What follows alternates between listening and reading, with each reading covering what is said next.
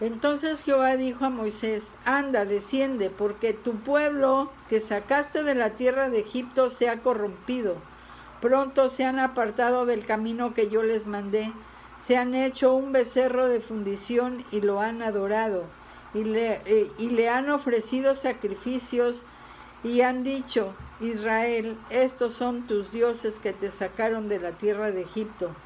Dijo más Jehová a Moisés, yo he visto a este pueblo, que por cierto es pueblo de dura cerviz.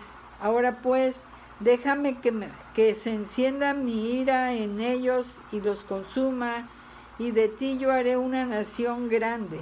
Entonces Moisés oró en presencia de Jehová su Dios y dijo, oh Jehová, ¿por qué se encenderá tu furor contra mi pueblo, contra tu pueblo, que tú sacaste de la tierra de Egipto con gran poder y con mano fuerte?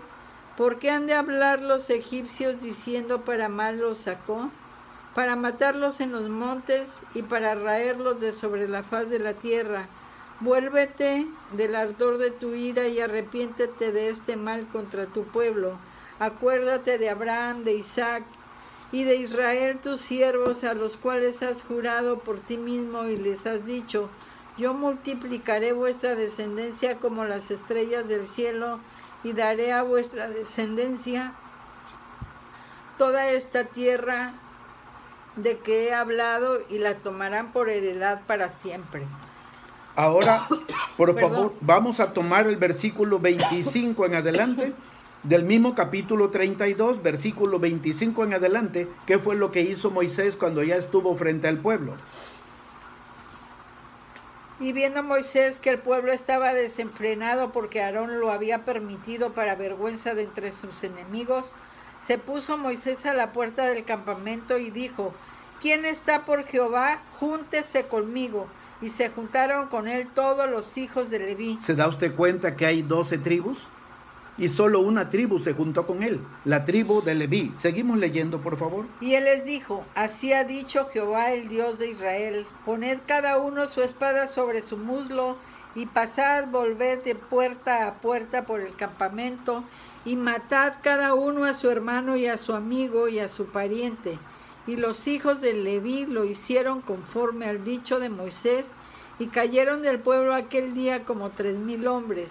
Entonces Moisés dijo, hoy os habéis consagrado a Jehová, pues cada uno se ha consagrado en su hijo y en su hermana, porque porque de él, porque él de bendición hoy sobre vosotros, hoy de bendición sobre vosotros. Porque él, Dios, de bendición hoy sobre vosotros.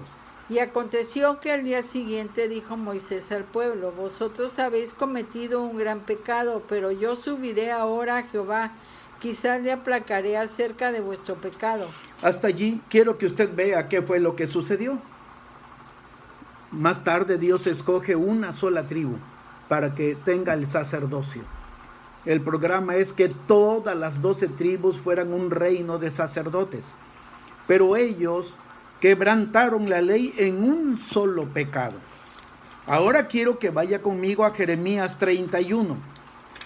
Jeremías 31 lo dice de la manera muy, mucho más clara.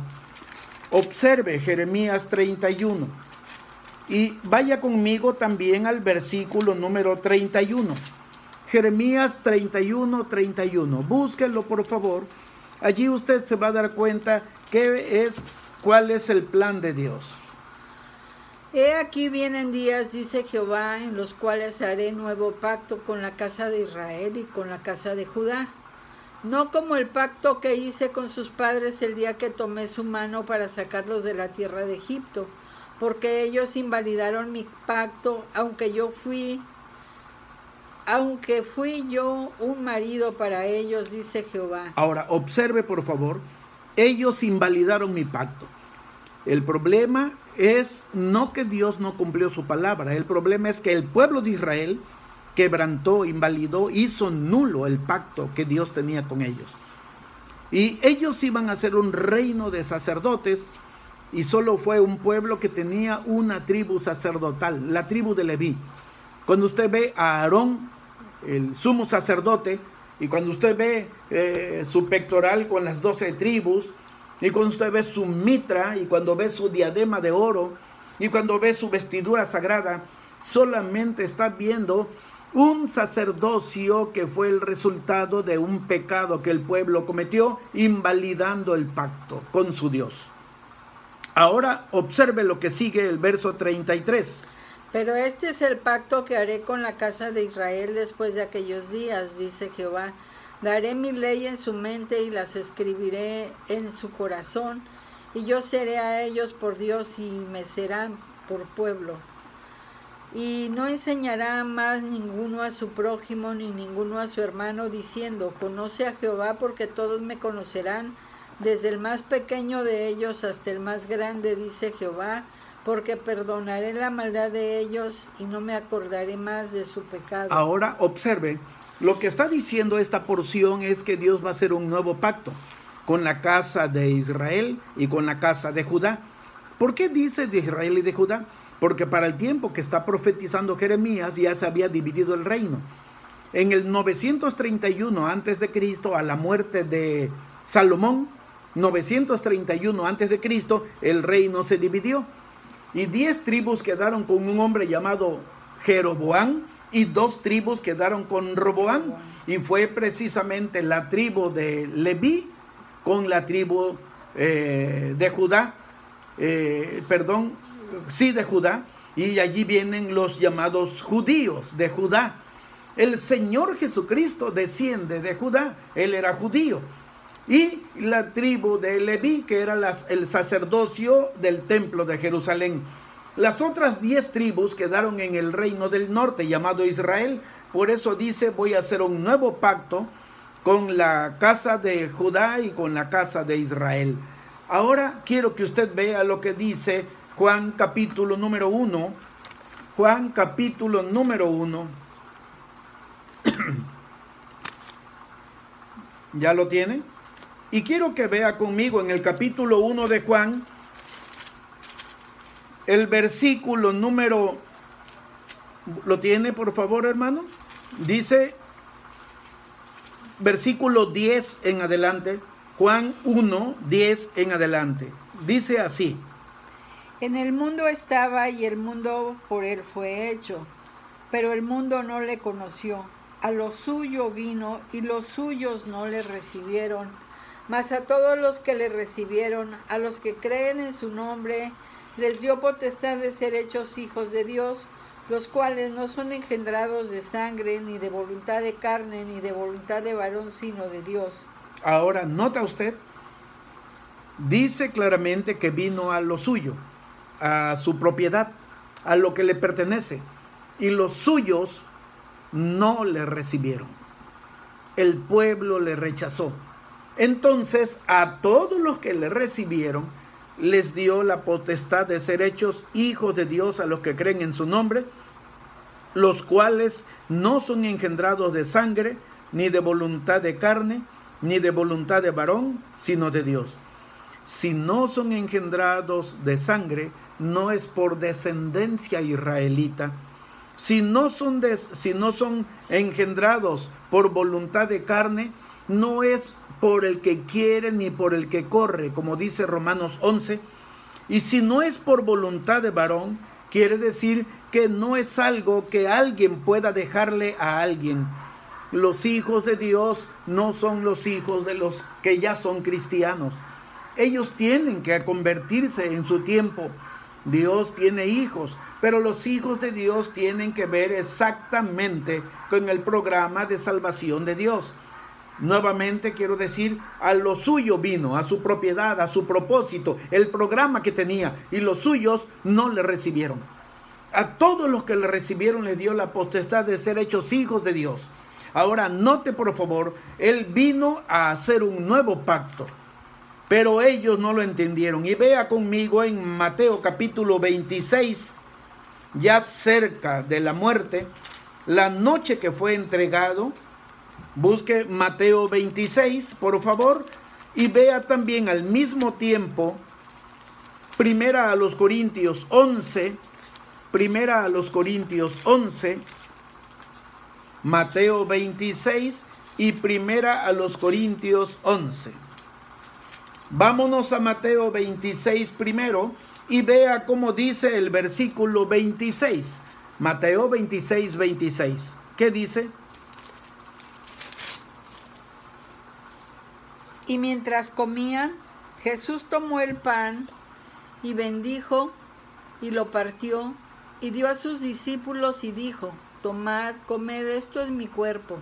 Y tomando la copa y habiendo dado gracias, les dio diciendo, bebed de ella todos, porque esto es mi sangre del nuevo pacto, que por muchos es derramada para remisión de los pecados. Y os digo que desde ahora no beberé más de este fruto de la vid hasta aquel día en que lo beba nuevo con vosotros en el reino de mi Padre. Y cuando hubieron cantado el himno, salieron al monte de los olivos.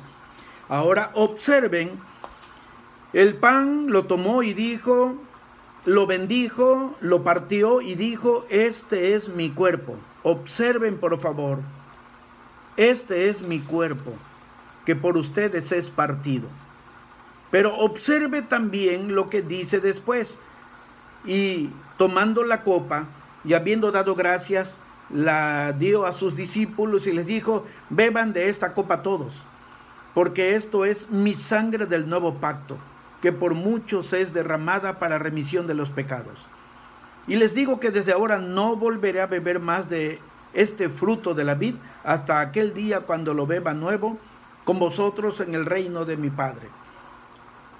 En, ese, en esa última Pascua, cuando el Señor instituyó la cena, Él dijo que el, eh, que el pan representaba era su cuerpo y dijo que el vino era su sangre derramada del nuevo pacto.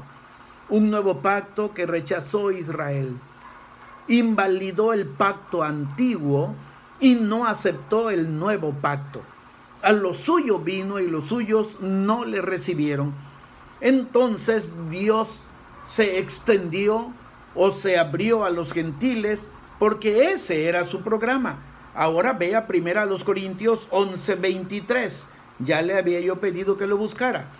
Primera a los Corintios 11:23. Observe cómo dice. Porque yo recibí del Señor lo que también os he enseñado, que el Señor Jesús, la noche que fue entregado, tomó pan y habiendo dado gracias lo partió y dijo, Tomad, comed, esto es mi cuerpo que por vosotros es partido. Haced esto en memoria de mí. Asimismo tomó también la copa después de haber cenado, diciendo, Esta copa es, del nuevo, es el nuevo pacto en mi sangre. Haced esto todas las veces que la bebieres en memoria de mí. Así pues, todas las veces que comieres este pan y bebieres esta copa, la muerte del Señor anunciéis, anunciáis hasta que Él venga. Ahora, por favor, vea otro detalle cuando el Señor tomó el pan y la copa y representó su cuerpo y su sangre, hay dos detalles que no deben pasar por alto. Él dijo que lo estaba haciendo y era la primera vez. Y dijo que lo va a beber de nuevo cuando venga en el reino de su Padre. Así que la primera cena la instituyó y estuvo presente el Señor Jesús. Y la última cena que se va a dar cuando sea la segunda venida de Cristo e instituya el reino va a ser la última cena. No es como las religiones lo enseñan. Pero ahora quiero que usted vea que aquí tenemos otro detalle que llama la atención. Que se haga en memoria de Él para recordar su muerte. Ahora yo quiero tomar unos minutos para poder ir hacia el final. Escuche, cuando el Señor Jesús murió en la cruz, no estaba cancelando el antiguo pacto porque Él tiene un pueblo del antiguo pacto que todavía es su pueblo. Pero puesto que ellos rechazaron